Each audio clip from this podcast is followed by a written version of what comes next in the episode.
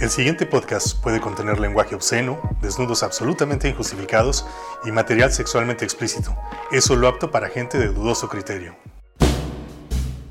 Estúpido Sensual y Delicioso Podcast es un espacio para hablar de placer y erotismo. Esta es una invitación a explorar el inframundo erótico. Acompáñanos a descubrir los caminos del placer. Hola a todas, todos y todes. Bienvenidos a nuestro estúpido, sensual y deliciosísimo podcast. Yo soy Pili Aguiar y está conmigo Antonio Trujillo. Y el día de hoy tenemos una súper invitada de lujo que sabe, pero que además es bien divertida. Sí, ahora nos acompaña Mai Wajebe Shanahan. Ella es antropóloga social de la UADI, también hizo una maestría en políticas públicas en salud con la UNAM y es una especialista en temas de salud sexual y reproductiva, por eso nos interesa mucho escuchar su mirada, a ver, a ver qué nos platica el tema de hoy, que vamos a hablar sobre violencia sexual. Sobre violencia de género, este, la violencia sexual es una parte ahí importante, pero así digamos que el tema importante es la violencia de género. ¿Por violencia de género o violencia sexual? por todo. Hay, hay mucho por donde agarrar por ahí, ¿no? Hay muchos aspectos, lados, ángulos que, que incluir. Entonces, quizá podríamos eh, englobar o, o, empezar con el, con el paraguas de violencias de género, ¿no? O sea. ¿a qué se le a ver, May, así en tres palabras y a ver si podemos eh, reducir algo que es tan complejo, amplio y que abarca un montón de cosas. Violencia de género, ¿qué es? ¿Cómo la, cómo la resumirías? Pues no en tres palabras, no puedo. Hola, buenas noches. Soy antropóloga. Los antropólogos no hablamos en tres palabras para nada nunca. Pero, los sociólogos les ganan. Pero la, la, ¿Qué? Los sociólogos les ganan. Sí. La violencia en general es una agresión o un daño eh, intencionado eh, que puede causar diferentes gradientes de impacto en la gente, este, desde pues afectaciones emocionales hasta la muerte. Y se dice violencia de género cuando esta violencia se basa justamente en esto que conocemos que es el género, la construcción sobre eh, sobre lo que nos asigna la sociedad o lo que decidimos ser, dependiendo de, o más bien vinculado a eh, el sexo entre hombres y mujeres, y luego toda la gama de LGBTI etcétera. Sin embargo, eh, la violencia de género contra las mujeres es un fenómeno especialmente estudiado porque eh, hemos visto que se ha incrementado, bueno, no sé, se ha visibilizado gracias a la lucha feminista, diría yo, ¿no? La lucha feminista ha logrado colocar el género como una, eh, como una discusión pública, como un problema público, como una cosa que tenemos que atender y eh, entonces, la, violencia se estudia mucho y se conoce ahora más contra las mujeres, gracias a toda la lucha feminista, pero también esto ha puesto en la, eh, visibilizado otras violencias que son de género, incluida la violencia de género contra hombres. Claro. ¿No? Entonces, eh, también hay violencias de género contra hombres y contra toda la comunidad LGBT de la que dije. Entonces, como, como dije, no puedo hablar. De no, pero, pero hiciste, uh -huh. una actualización bien interesante, porque normalmente en México, cuando se habla de violencia de género, en automático se brinca a violencia hacia las mujeres. Entonces, bueno, este, quienes estamos en esto lo entendemos porque las violencias más visibles y demás aparentemente son, están dirigidas hacia las mujeres, pero también nunca faltan los cuates así de, y nosotros también, a nosotros también nos violentan. A nosotros también nos sí, violentan. También mujeres que nos violentan, sí, sí, sí. Nos hacen cosas nunca bien falta, feas. Sí, sí, sí, sí, aparecen esos casos. Pero a mí se me hace muy interesante esta parte, que precisamente sí. justo son feministas quienes empiezan por usar el género como una categoría de análisis histórico, como una categoría de análisis social para dar a entender, y además también este, que han en México sea el primer lugar que se empieza a hablar de feminicidio, así por los casos de lo que estábamos viendo aquí, de las muertas de Juárez y todo esto, que fueron mujeres como Marcela Lagarde y fueron estas grandes feministas mexicanas que estuvieron poniendo atención en este esta forma de violencia tan específica y que además también llama la atención por la crueldad y digamos por ahí muchas cosas que están alrededor de esta, por lo cual es extraordinariamente llamativa, ¿no? O sea, y por lo cual es un tema en sí que hay que ponerle un ojo muy especial, porque además me parece que se nos anda desbordando por todos lados. Claro. Y, y bueno, también estaba yo escuchándoles a los dos y pensaba cuánto de esto es cultural. Todo. O sea, no, porque luego pienso en lo sistémico y en lo estructural. Pero, ¿cuál- ¿cuáles serían como estos pilares de violencia de género de la cultura mexicana? Uy, no, no, sabría decirte. me, me parece que las violencias contra las mujeres y con algunas eh, identidades eh, de la diversidad, para mí se, atoran muchísimo con la religión. Monoteísta, católica o cristiana o, o el judaísmo o el islam, no toda la religión, pero, pero sí me parece que en los mitos originarios de muchos pueblos y los mitos religiosos ponen a la mujer pues en una eh, subordinación al hombre. Eso es así. Entonces, eso es muy importante.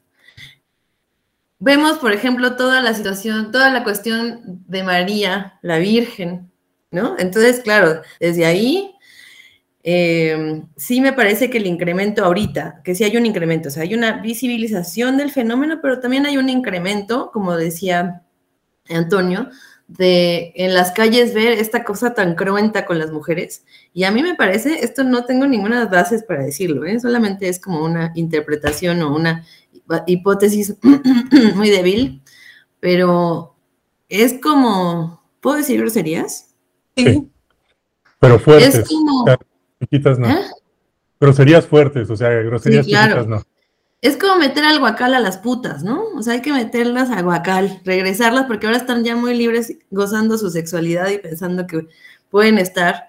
Entonces, esta sí se me hace que mucho de la religión es muy importante. En, en, ese sería un gran pilar, o sea, de estas religiones que mencioné, para, eh, pues, tener y estar viendo estas violencias. Y cuando se busca libertad y cuando se busca el ejercicio de los derechos y se busca progresar en esto, pues hay este, siempre este mecanismo de resistencia de quienes no quieren que pase esto. Entonces eso me parece, me parece importante. ¿Qué otras cosas de la cultura mexicana? ¿A ustedes qué se les ocurre de la cultura Bueno, a mí- mexicana? A mí ahorita que estás hablando de esto de groserías fuertes, también se me ocurre el- la palabra patriarcado, o sea, también me parece que precisamente la tradición ahí católica, judio-cristiana, precisamente era una sociedad esclavista, era una sociedad muy, muy violenta, era una sociedad patriarcal, válgame la redundancia, pero precisamente desde ahí, digamos como que el pater, el patriarca, podía hacer lo que quisiera con, con sus esclavos, podía hacer lo que quisiera con cualquiera que perteneciera a su A familia. su famela. Eh, Exacto, pero que eran como esclavos, entonces podía usar sexualmente a sus esclavos, podía matarlos a golpes y no había, no había ninguna consecuencia legal por eso, pero lo mismo podía hacer con sus hijos y con sus hijas, lo mismo podía hacer con su esposa, o sea, si quería la podía matar, o sea, tenía todo el poder absoluto sobre estas personas. Entonces, de alguna forma, me parece que lo que está pasando son pues, reproducciones de, estas, de estos sistemas este, de poder, de control, de sumisión de una sociedad esclavista, que era el Imperio Romano en su momento, y que lo hemos venido de alguna forma como heredando, ¿no? Porque todavía ya hasta hace muy poco yo recuerdo que si veías una mamá, papá maltratando a sus hijas, a sus hijos, les decías algo y te decían, pues que es mi hijo y yo lo educo como quiera. De hecho, O- hacia ahí va, o sea, hay con- pleito y están con- rompiéndole a la madre a la señora, a la vecina de al lado, y no le vas a llamar a la policía. Ay, pues es que es problema de ellos, ¿no? ¿Cómo de ellos, güey? Y, lo mismo pasa, por ejemplo, con las mascotas. O sea, yo puedo tener a mi mascota en la azotea, un perro muriéndose de hambre en el sol, ahí a la intemperie y todo eso, y nadie me podía decir nada, y lo podía yo agarrar a patadas y matar a golpes, y nadie me podía hacer nada porque era mi perro y yo hacía con mi perro lo que quería. Ahora empiezan a cambiar un poco y ahora ya empiezan a interceder también por los animales, pero todavía tenemos una visión, o sea, como que las personas pueden ser propietarias de animales o de personas y pueden hacer con ellos lo que se les antoje.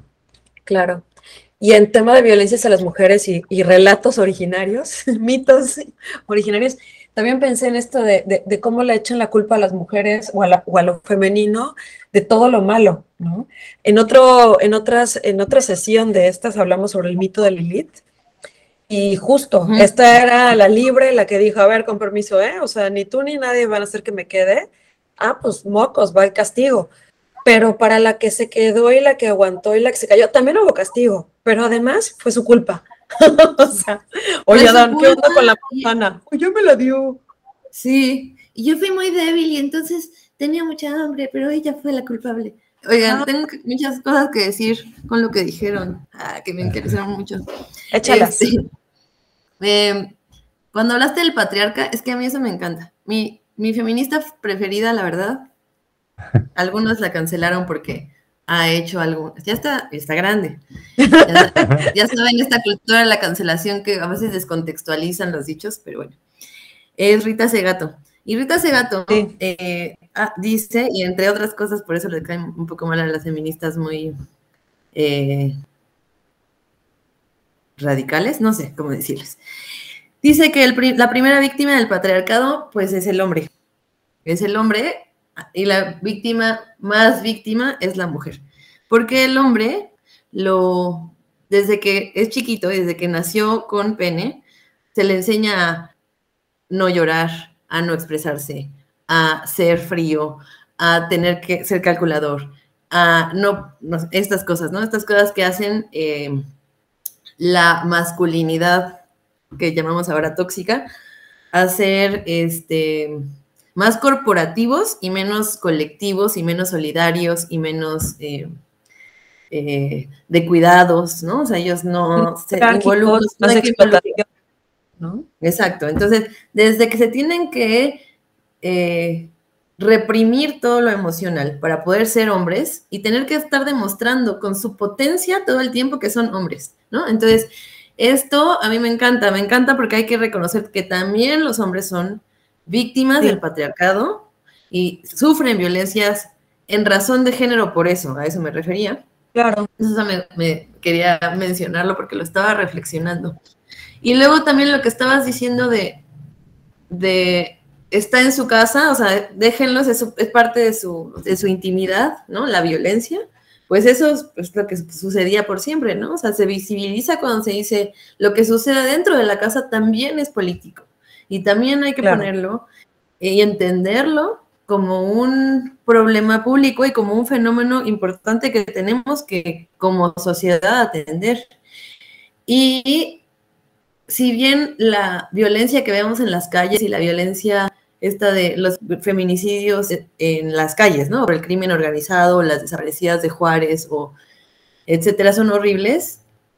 La violencia doméstica que está que está trenzada con el amor de pareja, con el amor romántico, que es lo que habla Lagarde. Lagarde también es, pues, ¿no? Grandísima en eso, ¿no? O sea, hablar del amor y cómo en el amor es un terreno que es desventajoso para la mujer, ¿no? O sea, entramos ahí, el hombre es más alto, el hombre es más grande, el hombre tiene más dinero, el, y así eso es normal, o sea, ¿no? Es más, es más normal que el hombre sea mayor que la mujer, eh, que sea más alto que la mujer, que gane más que, la mujer.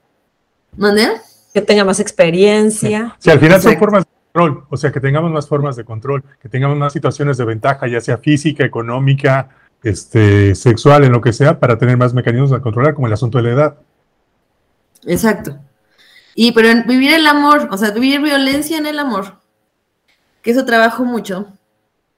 Eh, es súper complicado porque se invisibiliza muchísimo para la víctima. O sea, la víctima no lo está viviendo como el amor. Como, digo, no lo está viviendo como violencia, lo vive como amor. Y empieza a ser aislada y aislada poco a poco, poco a poco. Y está enamorada, ¿no? Y se está vulnerando muchísimo porque el amor es eso, el amor es podernos vulnerar y sentirnos bien con la, con la persona que nos ama y amamos. Entonces, ese tema específicamente a mí me interesa mucho, me encanta, porque es bien difícil de aprender con H intermedia, ¿no? Y de atender por lo mismo. Entonces, bueno, quería compartir estas reflexiones que cuando estaban hablando me surgieron.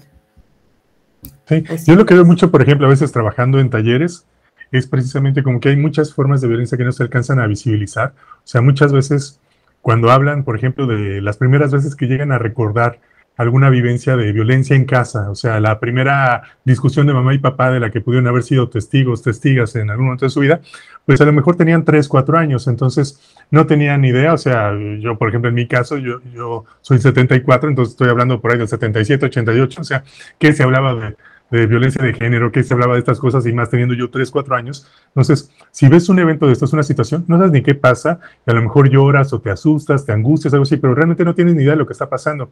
Y si el evento se empieza a ser frecuente, este, pues al rato aprendes como que esa es la dinámica de las parejas, ¿no? Como que así resuelven sus conflictos. Entonces, se deja de ver como una situación extraña, anómala, como le quieren decir, pero como algo raro, y se empieza a ver como algo normal, entonces empieza a normalizar, y estoy poniendo comillas para los que nos están escuchando, este, y no se dejan de ver esas cosas y se entiende como una dinámica de relación de pareja. Y entonces cuando yo llego a ser adulto, empiezo a trasladar, empiezo a actuar de alguna forma, pues lo que fueron mis vivencias, lo que entendí como mecanismos de control, dominación, todo eso, pero que yo lo entendí como cosas de dinámica de pareja, pero no lo veo, o sea, yo no me doy cuenta que estoy viendo una situación de, de solución de conflicto, ¿no?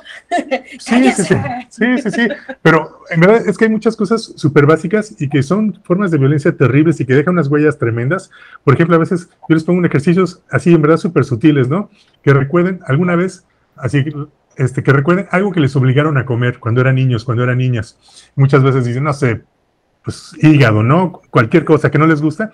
Y las personas dicen, no, es que me obligaron a comer y hasta vomité y me enojé y me sentí mal y lloré y todo eso. Pero las personas le hicieron ese, ese ese abuso, ese maltrato de obligar a alguien a comer algo contra su voluntad, contra los, sus deseos, contra lo que le gusta, hace 30, 40 años, y aún recuerdan esa experiencia con odio. O sea, y ni siquiera indican que fue una situación de violencia, que fue una situación que les obligaron, que les sometieron a hacer algo así tan básico, tan sencillo como eso, y les queda una vivencia de asco, de enojo, de desagrado 30, 40 años después con un platillo. Entonces, una experiencia de violencia de género, una experiencia de violencia sexual en pareja, este, ¿cómo, ¿cómo se van quedando las cicatrices ahí para, de ahí para el real, ¿no? Pregúntame por qué no tomo jugo, solo cosas aguaditas como limón, porque mi papá hacía eso. Se toman todo el jugo de naranja. Y si y yo, me da vomitar, pues es que también eso me lo cobraron. sí, pero que voy a decir, algo puede ser tan básico y tan sutil. Hablo, este, hablo de que tengo 41 años y sigo sin tomar jugos. Y se creen que esas cosas, pero, pero cuando se pasa eso, o justo una cuestión de violencia sexual, en algo que pasó en la pareja, que te forzaron a hacer algo que no querías, hacer una práctica, no sé, hay cosas que no les gustan a todas las personas, ¿no? Por decir, sexo oral, sexo anal, o sea, no sé, muchas cosas que pueden ser que alguien que no quiere ahorita y el otro se pone con que, o se enoja y algo así que, ay, ya mejor sí, pero para que no estés chingando de esa forma, este, pero la, se empiezan a acostumbrar y aceptar muchas cuestiones que no tendrían por qué estarse aceptando. Porque además, Toño, hay varios chantajes. O sea, me pongo, ¿qué cosas he escuchado? ¿no? Y, no sé, May, si, si te ha tocado escuchar cosas así, pero pues lo que no encuentra la pareja en la casa la va a buscar afuera. Entonces, ahí va la primera torcidita de, de, mano. Eh, entonces dices, chin, pues no quiero hacer esto, pero, pero pues si quiero a mi familia, si quiero que mi pareja me quiera, o sea, no sé, como todo esto también está basado como en otro montón de ideales, ¿no?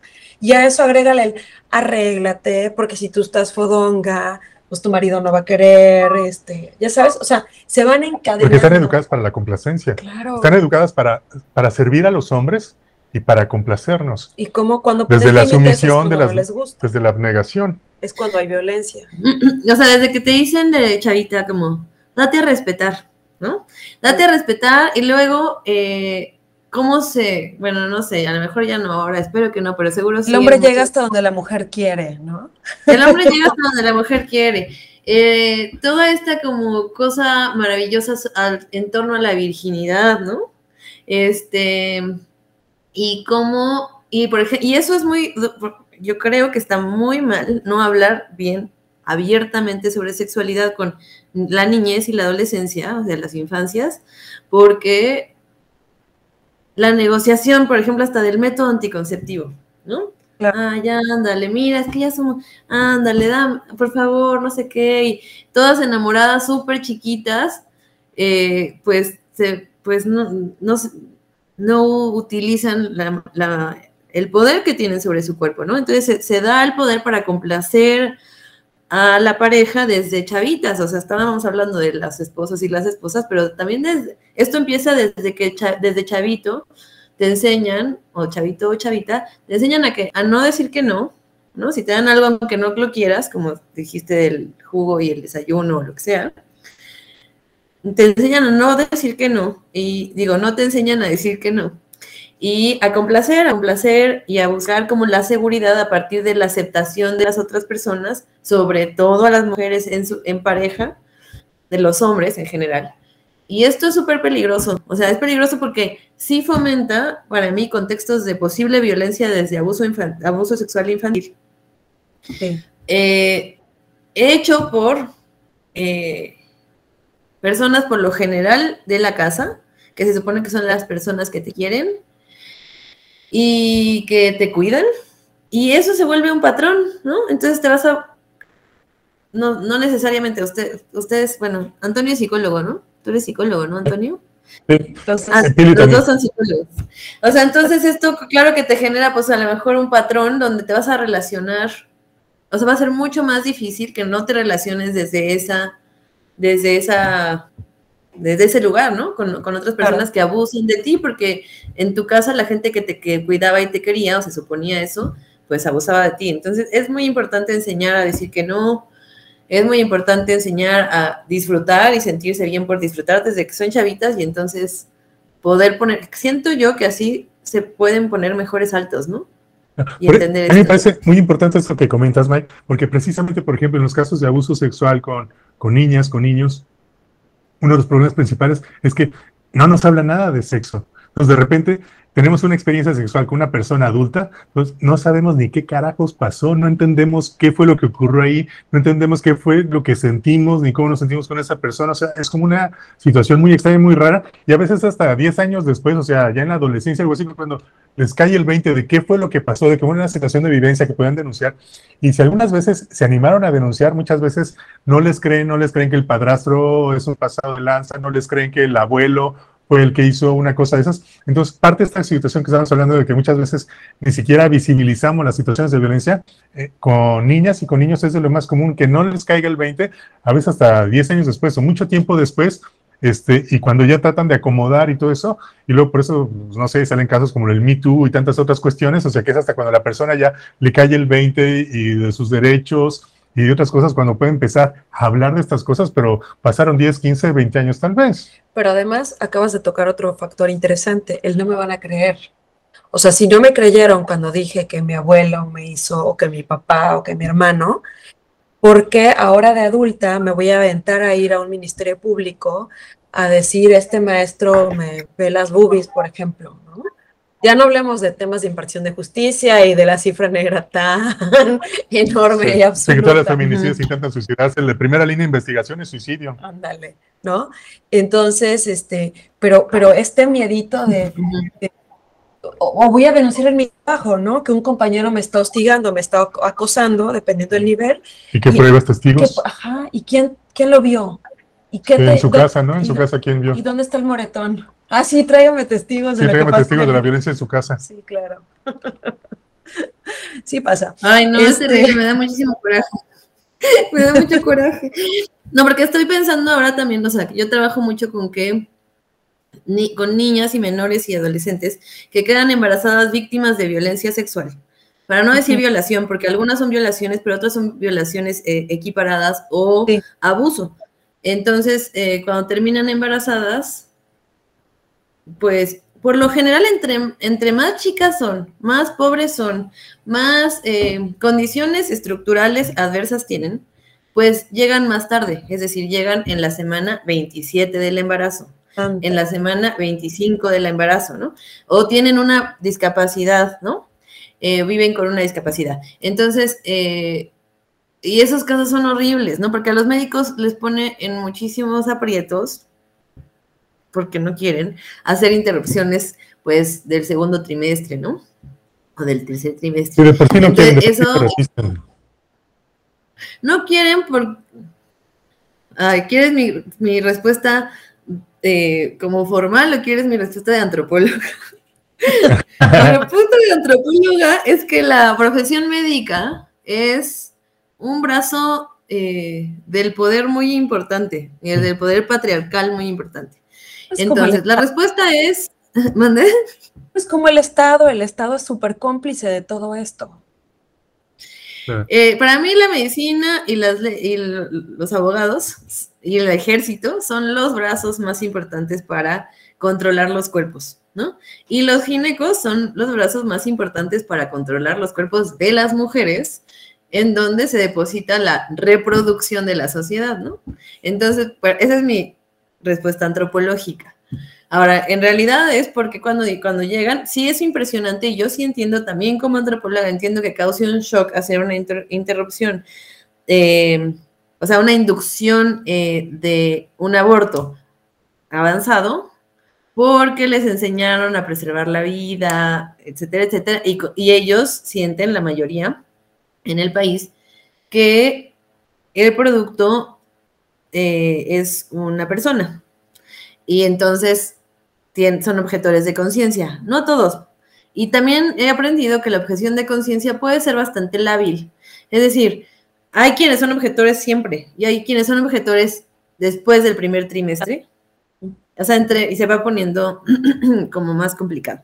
Entonces, no quieren por eso, pero cuando son niñitas víctimas de violencia, de violación, y además que, que, o sea, obligarlas a maternar, en condiciones de pobreza, en condiciones seguramente de violencia sistemática, es para mí una tortura.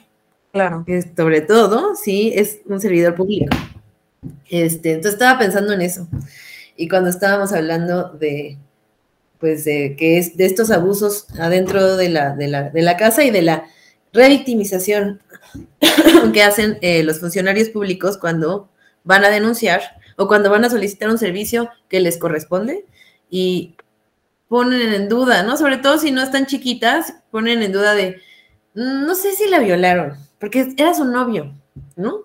Señor, su novia tiene 25 años y ella 16. No importa, no importa si dijo que sí quería coger, ¿no? Ah, ya, los tetos tiene que asumir como que aquí hubo violencia sexual y tiene que hacer la interrupción del embarazo. Entonces, esta como revictimización y poner en duda, pues además que es, eh, se, podría, se, podría considerar incluso violencia obstétrica, ¿no? Que en algunos estados de la República es un delito. Este, aquí en eh, donde andamos, que es Quintana Roo, se hizo justo antes de la campaña del COVID, es que eso, eso fue una friega, una campaña para prevención de abuso sexual infantil. Y justo eh, tuvimos que hacer productos diferenciados, o sea, no era lo mismo para niños y niñas de kinder y hasta primaria baja, no era lo mismo para primaria alta, pero lo más complicado de hacer fue generar productos warning, este, de alarma, para las chavitas de secundaria y de prepa, porque confunden esto. Porque aquí además hay una cosa, desde el kinder a las niñas, desde el kinder yo he escuchado a mamás y papás que les andan preguntando por el novio. O sea, les andan preguntando a las mujeres eh, desde las infancias más tempranas de qué onda si ya tienes novio, del niño que te gusta y están jugando y jugando, picando por ahí. Pero por lo regular a las mujeres se les está exigiendo ese rol, o sea, de que tengan un novio, que tengan un novio, que tengan un varón todo el tiempo. Y pasa mucho en la península, además, de que por lo regular se vinculan chavitas de 13 años con un chavo de 17, 18 o veintitantos. Este, y entonces se dan ahí unas dinámicas, pero es parte de todo este sistema cultural.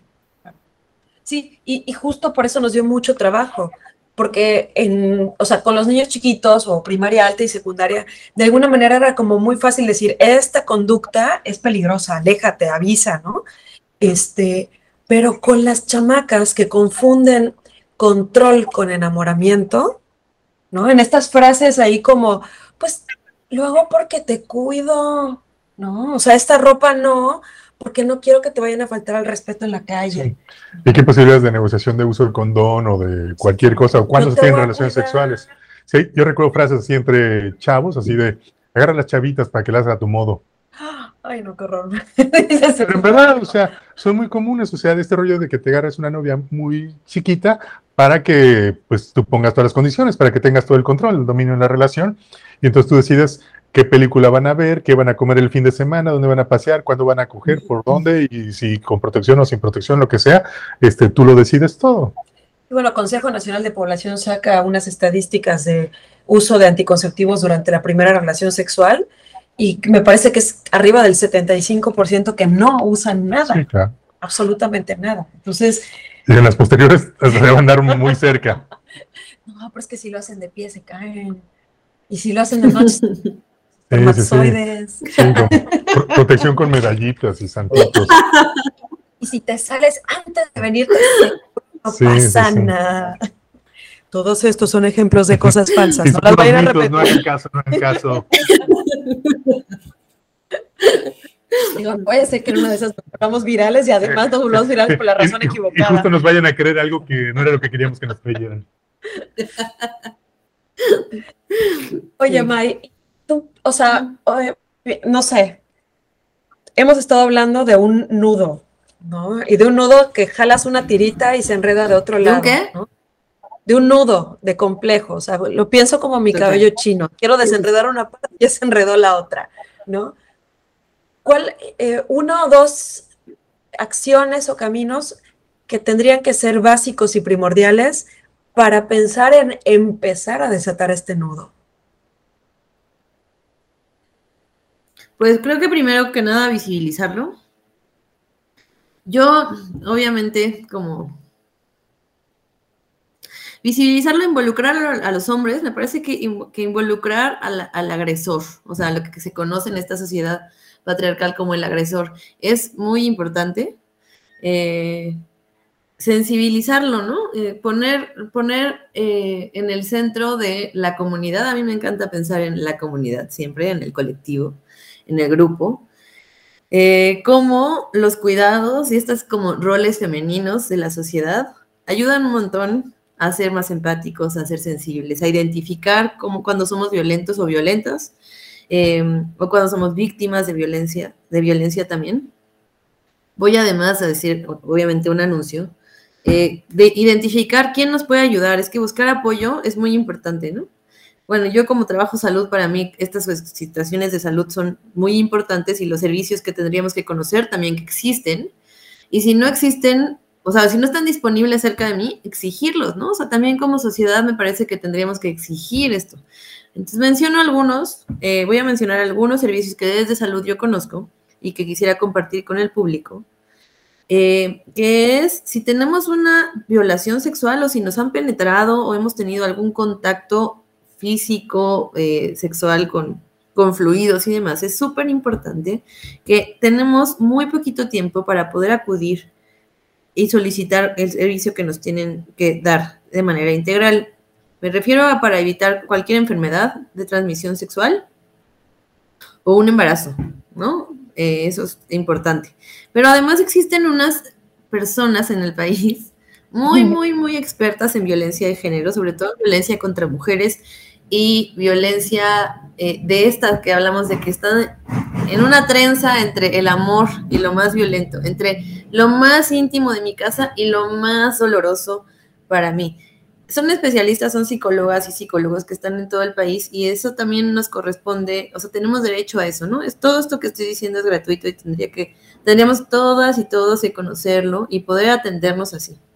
También existen grupos bien padres, que eso no solamente en salud, sé que en otras partes, de una cosa que se llama reeducación, que trabaja con, ¿no? Con chavos y chavas o señores y señoras que han vivido estas violencias en sus casas, o sea, o en sus amores, en sus afectos y en sus vínculos.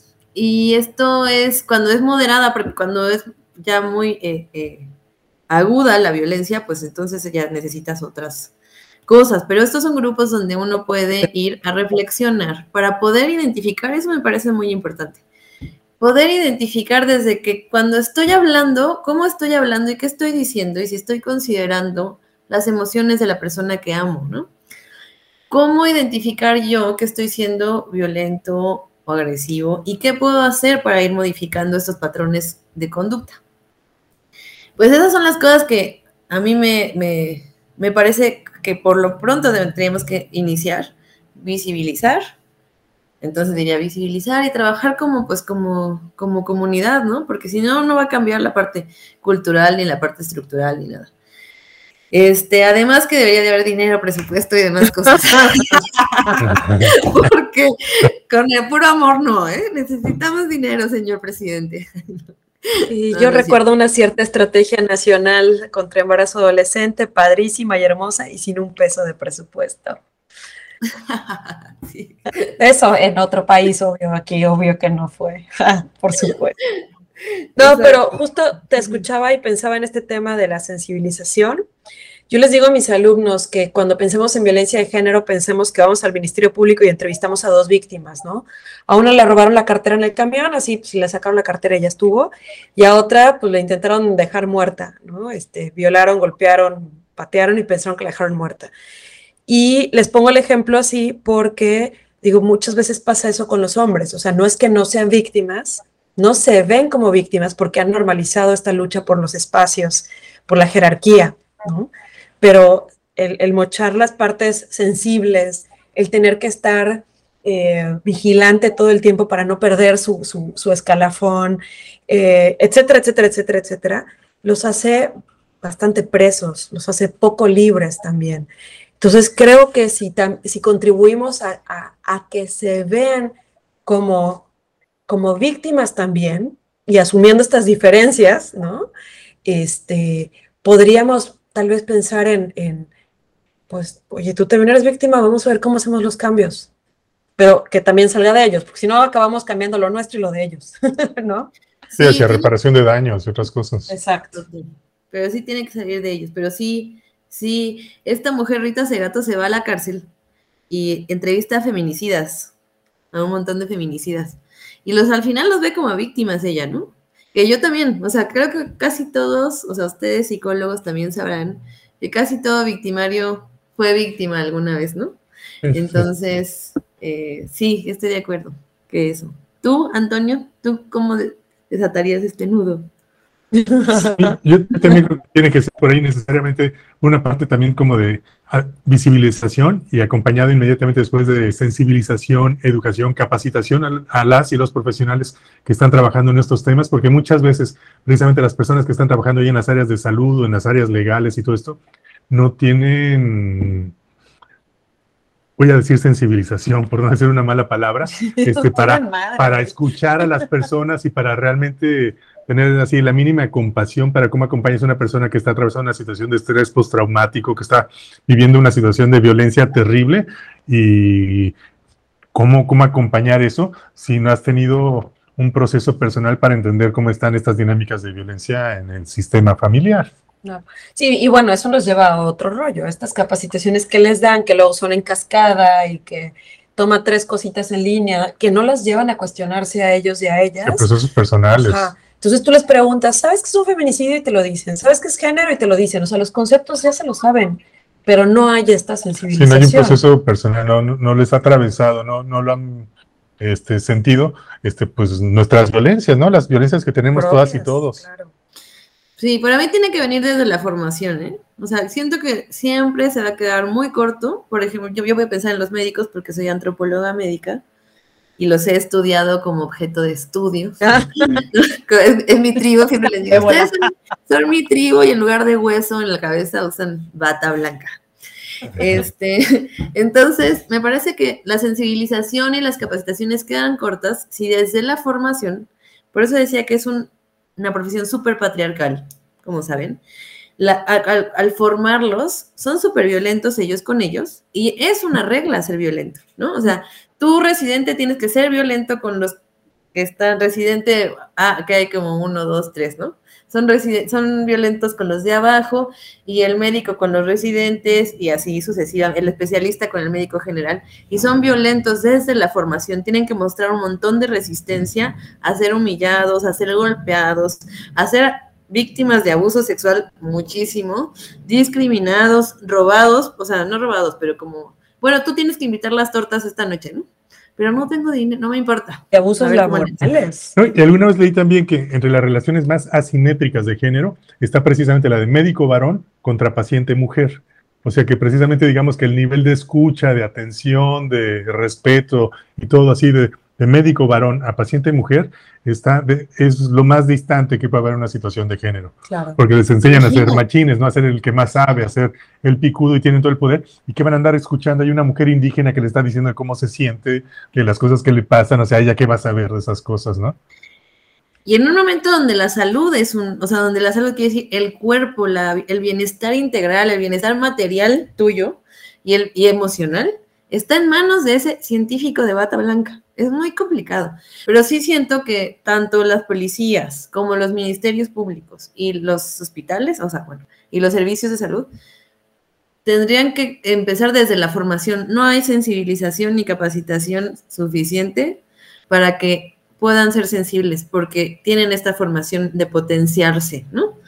En cambio, por ejemplo, las aulas. Las aulas tienen mucho más potencia, tienen mucho más posibilidad. Yo les doy mucho más posibilidad y esperanza. Así que ustedes que están en las aulas, hagan paro. y yo que siempre digo que las infancias. No, sí. De hecho, ahorita justo se está moviendo una ley de educación, este, una ley general para la educación superior, precisamente para que empecemos a entrar a estos temas de género en todas las universidades, principalmente estas carreras, ¿no? A psicología, medicina, a derecho, a todas estas cuestiones, pero yo digo, para todas las carreras, escuelas públicas y privadas, tienen que ver un poquito más de estas cosas. Uf, pues bueno, yo creo que aquí le vamos a parar. May, yo creo que te vamos a tener que invitar para otra cosa. Porque esta fue así como rascadita de medio milímetro de todo lo que, de todo el potencial de, de, chismecito y de, información que podemos tener contigo, de análisis y de crítica, todo eso, ¿no? Pero pues yo te quiero agradecer muchísimo. Sí, May, muchas gracias por acompañarnos y, y sí, también créenos que te vamos a volver a buscar, te vamos a volver a invitar para seguir hablando de estas cosas que es importante, precisamente si estamos hablando de visibilizar, pues lo primero es empezar a hablar de estas cosas en cualquier espacio, ¿no? Ay, sí, luego me, invitan a hablar de aborto para que todos sus escuchas aprendan mucho de aborto y sus derechos. para que ya nos cancelen a los tres de una vez. Eh, dale. Muchísimas gracias por invitarme. Sí, sí, sí. No, pero sí, sí te vamos a invitar para hablar de aborto. Sí, sí, vamos a hacerlo. Y es que ustedes no, obviamente no lo pueden ver, solo lo van a escuchar, pero May llegó listísima con el pañuelo verde anudado al cuello. O sea, ella ya estaba en. Como todos los días. ahí está, ahí está. Ya se lo volvió a poner. Entonces, la verdad es que es un lujo contar con alguien que, cumple con varias características, ¿no? Y es alguien que sabe del tema y además está comprometida y además tiene una búsqueda por, por la transformación social. O sea, no se limita a estudiar o no se limita solo a criticar, sino a hacer cambios y a, divulgar esta información, ¿no? Pues te lo agradezco muchísimo, Maite. Conste, ¿eh? ya te amarramos aquí para otra, otra sesión. Lo que quieran. Muchísimas gracias. Estuvo muy divertido pues este, me despido. Yo soy Pili Aguiar. Yo soy Antonio Trujillo. Y muchas pues, gracias. muchísimas gracias a ti. Gracias por escuchar este estúpido, sensual y deliciosísimo podcast. Nos escuchamos en el siguiente.